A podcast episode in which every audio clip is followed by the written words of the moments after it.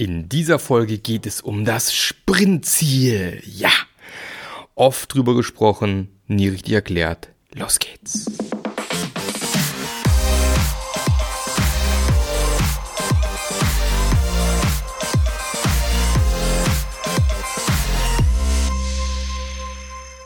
Hallo, da bin ich wieder. Eine neue Folge vom Scrum Master Journey Podcast.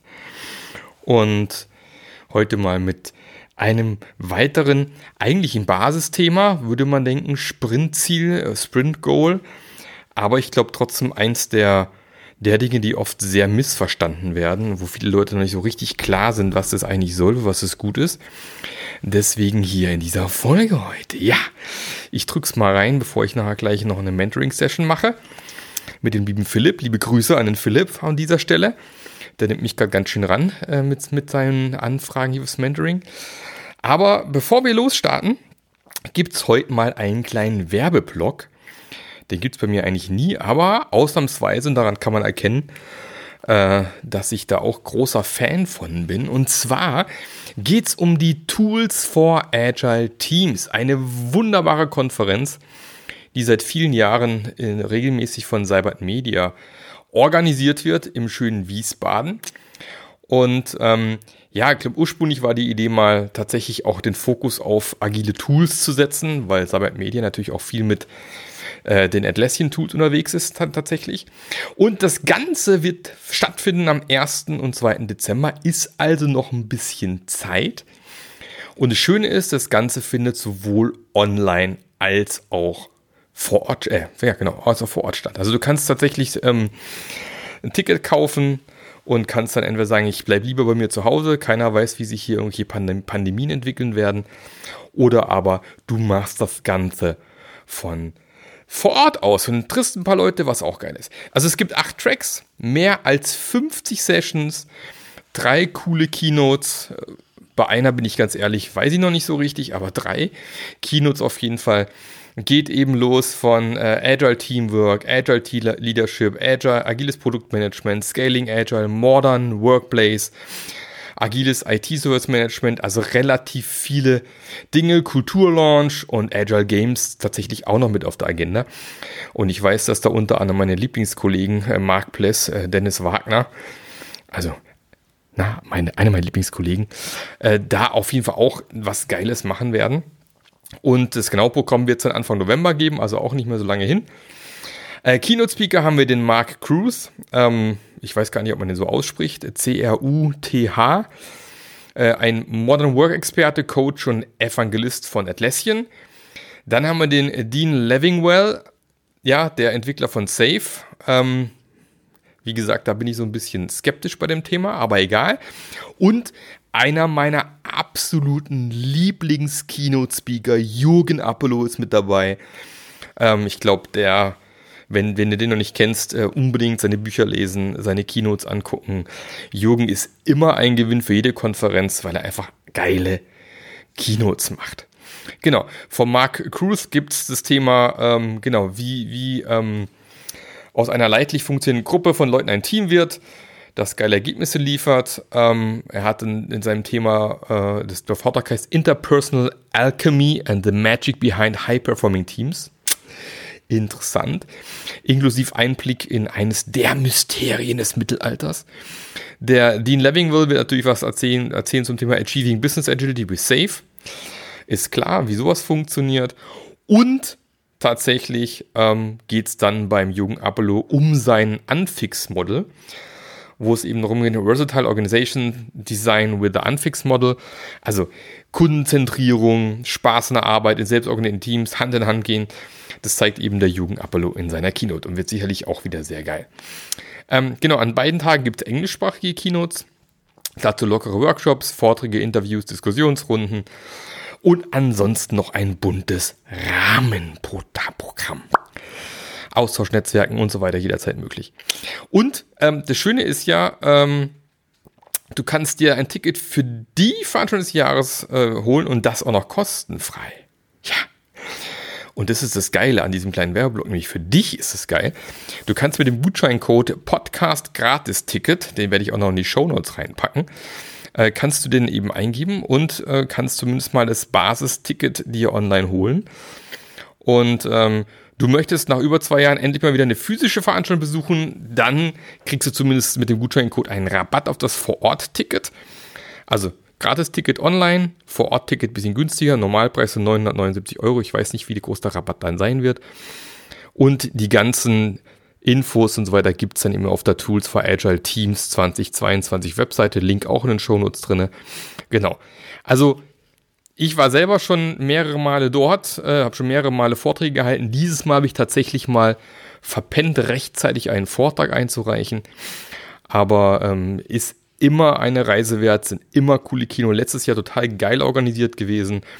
Äh, war komplett online, super durchorganisiert, schöne Vorträge technisch alles hervorragend geklappt. Also das sollte man sich einfach antun. Die Zeit sollte man sich nehmen. Ich denke, im Gegensatz vielleicht zu vielen anderen Konferenzen kriegt man auch ein paar neue Inhalte mit.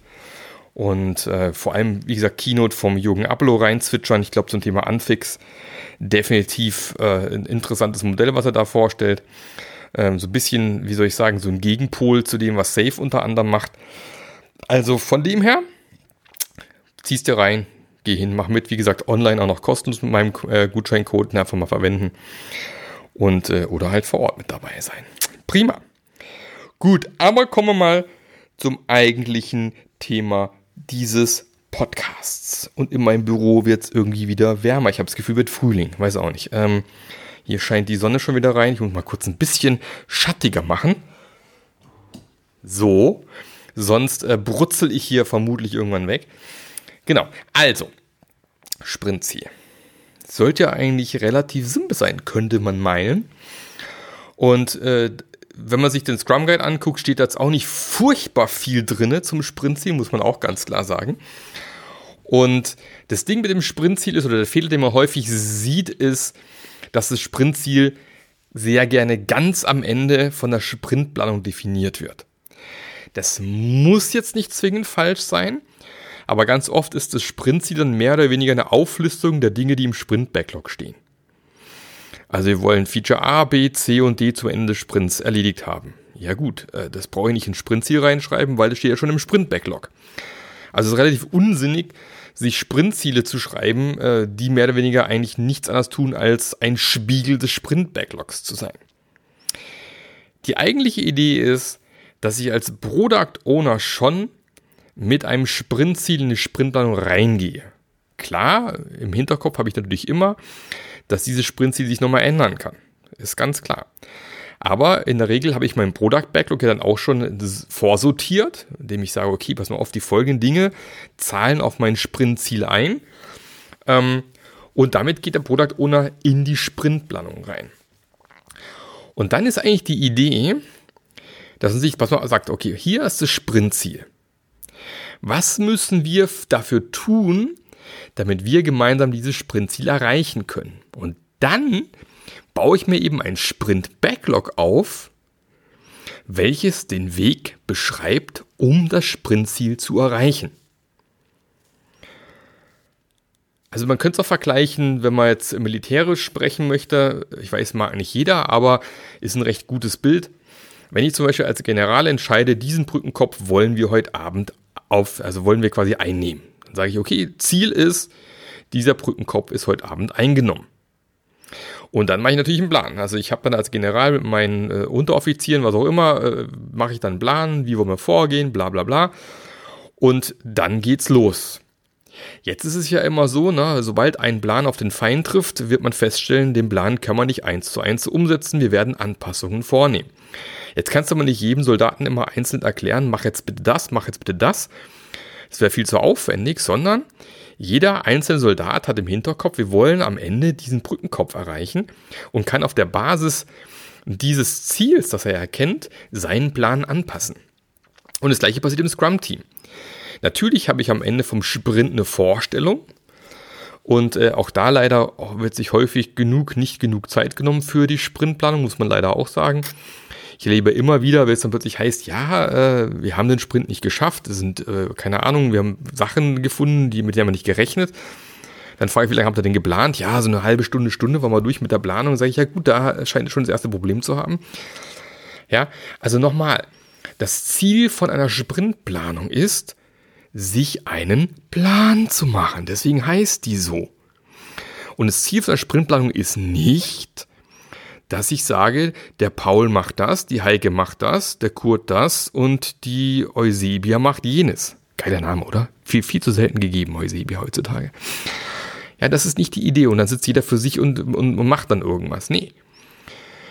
Die, der Hauptzweck von einem Sprintplanung ist, dass wir uns als Team einen Plan machen, wie wir das Sprintziel erreichen und dann eben auch eventuell im Laufe des Sprintplannings feststellen, wir müssen das Sprintziel vielleicht nochmal ein bisschen anpassen. Kann ja sein, dass wir feststellen, wir können gar nicht so viel äh, in der Zeit schaffen.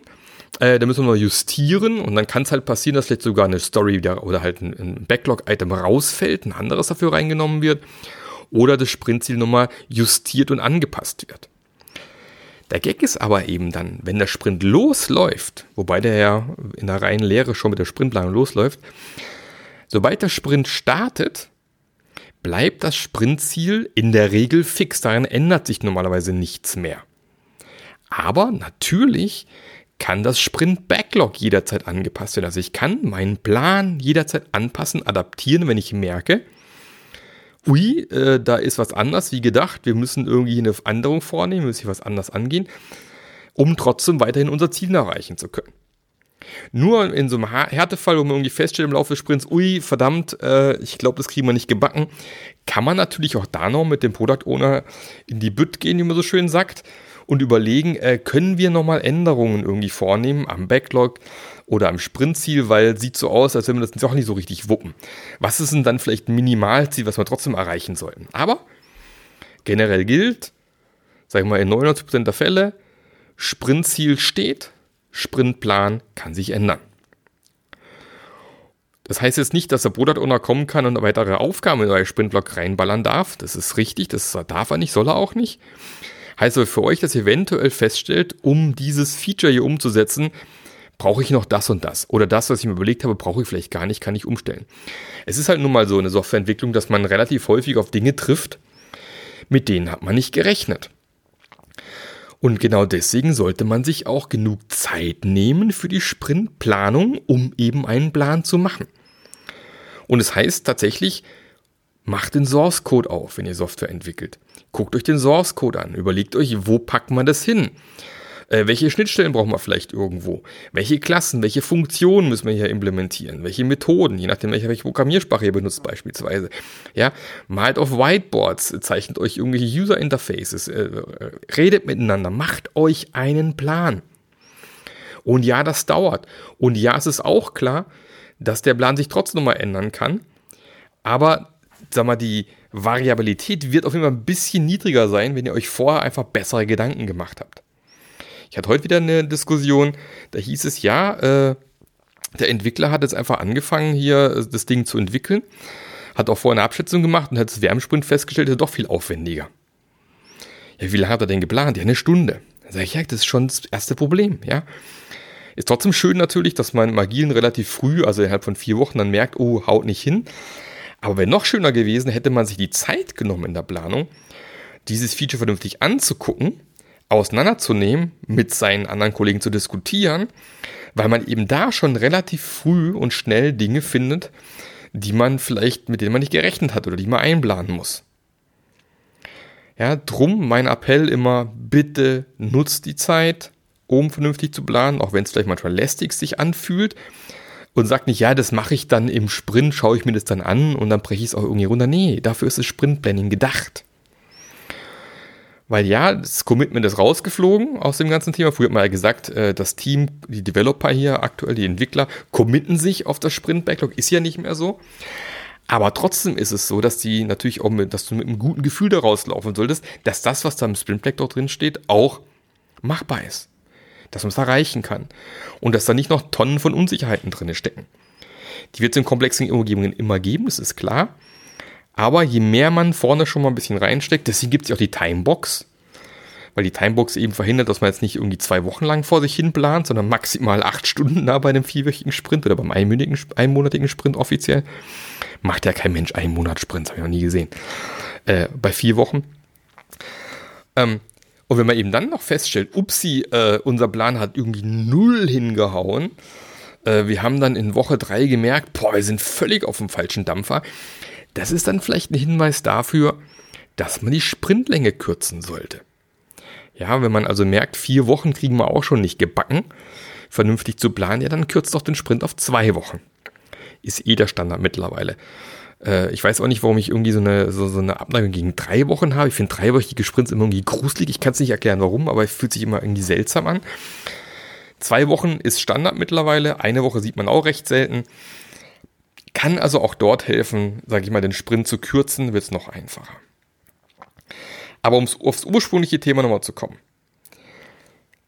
In meiner Vorstellung ist es so, der Product Owner kommt einem Sprintziel in den Sprint.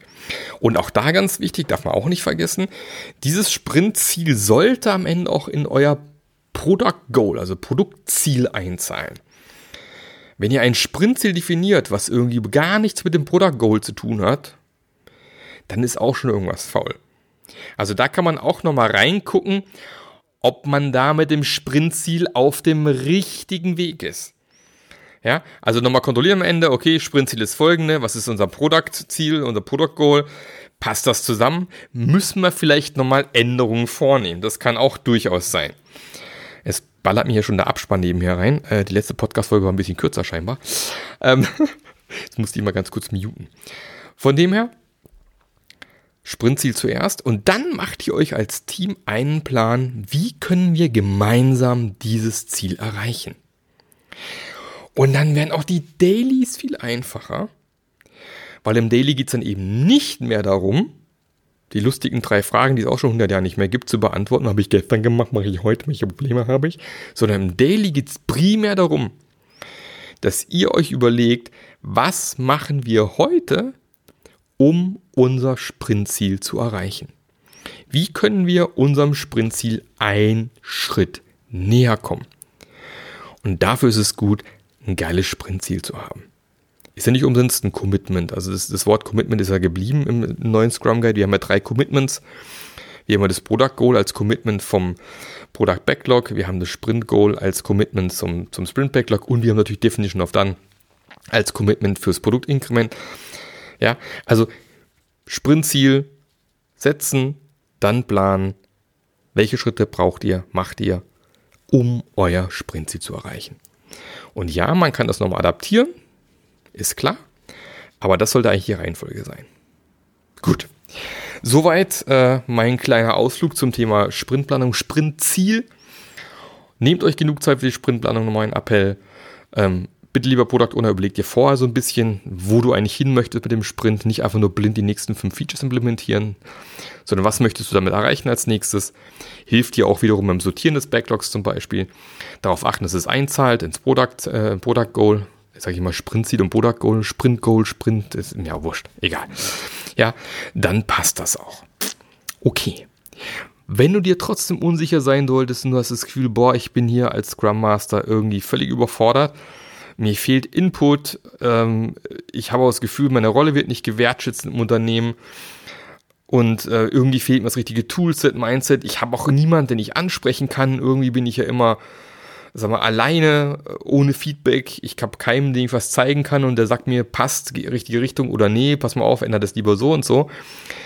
Dann weißt du ja, wo du mich findest. Äh, wenn du auf die Scrum Master Journey Seite gehst, kannst du ein kleines Strategiegespräch mit mir vereinbaren. Können wir mal gucken, ob ich schon einen oder anderen Hinweis geben kann. Auf jeden Fall kann ich das gut nachvollziehen. Ich kenne es auch. Wenn man dann gefühlt in, allein in der Firma sitzt äh, und eigentlich der Einzige scheinbar ist, der dieses agile Thema voranschieben möchte.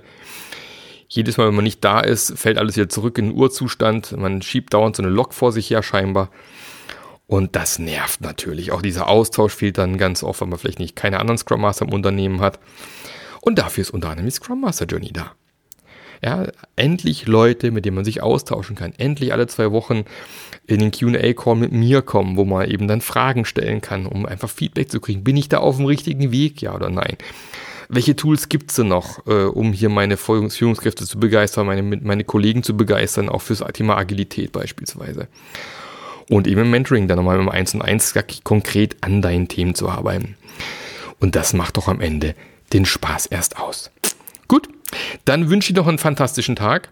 Halt die Ohren steif.